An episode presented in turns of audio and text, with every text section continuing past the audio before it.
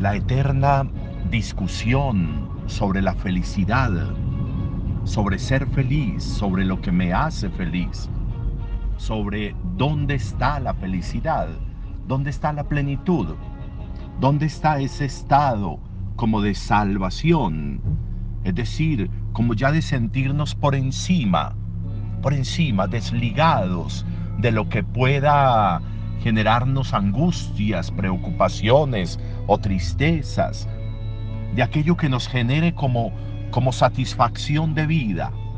¿Dónde está? ¿Cómo encontrarla? ¿Cómo adquirirla? Se compra, la venden, se gana, se conquista. ¿Cómo, cómo será? esa eterna discusión. ¿Cómo estará hoy en mi vida? ¿Cómo estará hoy en mi camino? ¿Qué hacer? ¿Qué no hacer? Hay que hacer. Debo hacer algo para ser feliz. Debo hacer algo para conquistar la felicidad. El hacer es lo que necesito en la vida esa eterna discusión sobre el ser y el hacer, sobre qué genera el hacer y qué genera el ser.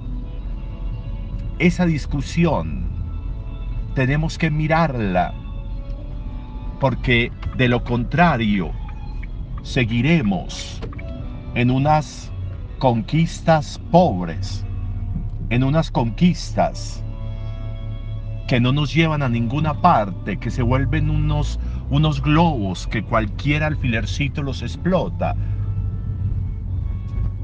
Cuando no vamos teniendo claro lo que nos venden en lugar de felicidad es humo, que en un segundo se pierde. Y a veces damos todo por esa supuesta felicidad.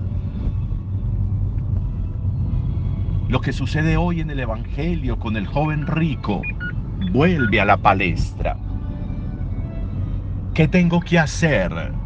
¿Qué tengo que hacer para salvarme? ¿Qué tengo que hacer para ser feliz? ¿Qué tengo que hacer? ¿Qué tengo que hacer? Y miren, y miren que tiene un renglón importante este texto.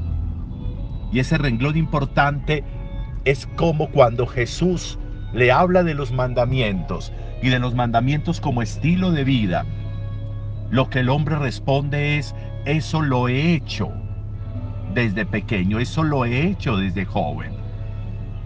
Y entonces si ahí está la felicidad supuestamente en el hacer y lo ha hecho desde pequeño, ¿por qué está preguntando por la felicidad? ¿Por qué está preguntando por la salvación?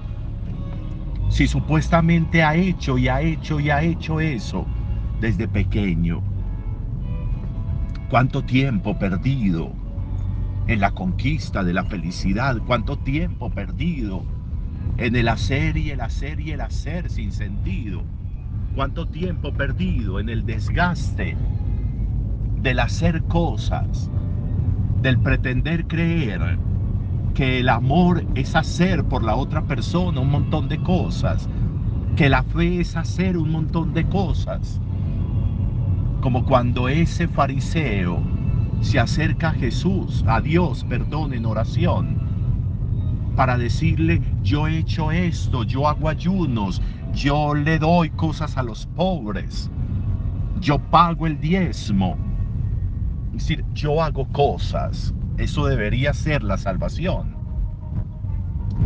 Y Jesús hoy nos va a decir y le va a decir a ese joven rico, vea, usted está tonteando, venda todo lo que tiene, porque usted cree que la seguridad está en lo que usted tiene. Y por eso genera deudas, como a veces nosotros, por el hacer. Los demás nos generan deudas, se vuelven acreedores de nosotros. Mira yo como te quiero, mira todo lo que yo hago por vos, mira todo lo que yo te doy, como si eso fuera.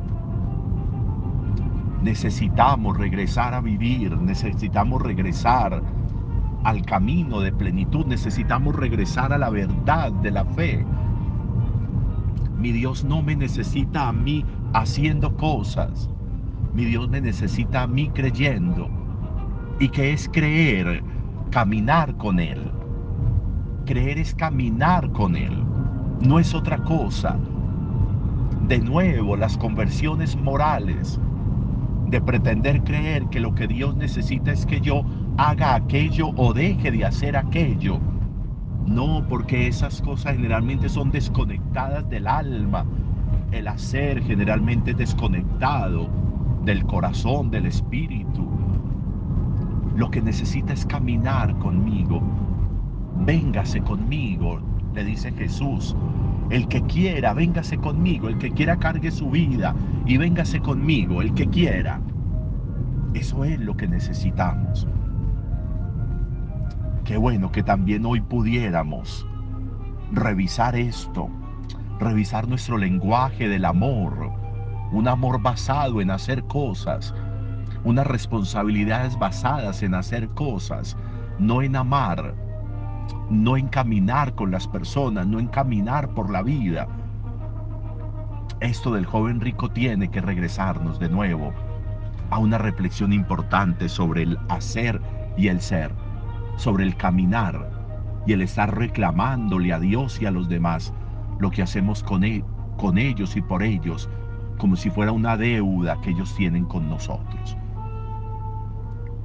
Un buen día para todos.